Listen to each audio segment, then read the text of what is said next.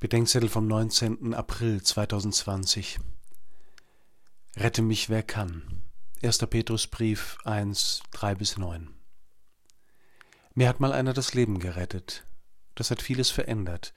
Noch immer steckt mir der Schreck über meine Zerbrechlichkeit in den Gliedern. Und seither kenne ich unsere Angewiesenheit aufeinander als Angewiesener. Die ist kein Mangel, sondern eine Gabe, eine der größten.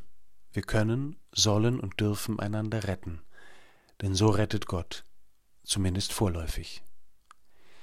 Der erste Petrusbrief sagt uns nach Ostern, dass dies das Ziel unseres Glaubens sei, eure Rettung, nicht nur vorläufig, sondern endgültig, nicht nur des Leibes, sondern auch der Seele, nicht nur irdisch, sondern noch auf der Erde, schon auf den Himmel hin.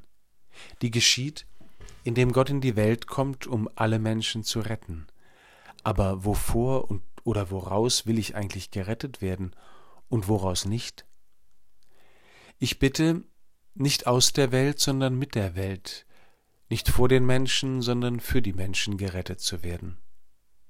Ich bitte, nicht aus dem Leiden der Liebe gerettet zu werden, sondern vor der Lieblosigkeit in mir und um mich, die mich und meine Nächsten leiden macht.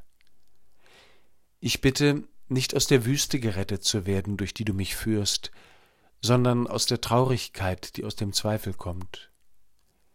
Ich bitte, nicht aus der Freiheit gerettet zu werden, sondern aus meiner falschen Wahl, nicht aus der Vergänglichkeit, sondern vor dem Verderben, nicht vor dem Tod, sondern aus dem Tod.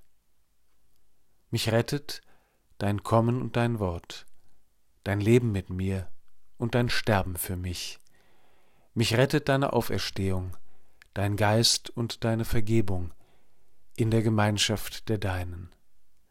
Rette sich, wer kann. Rette mich, du kannst.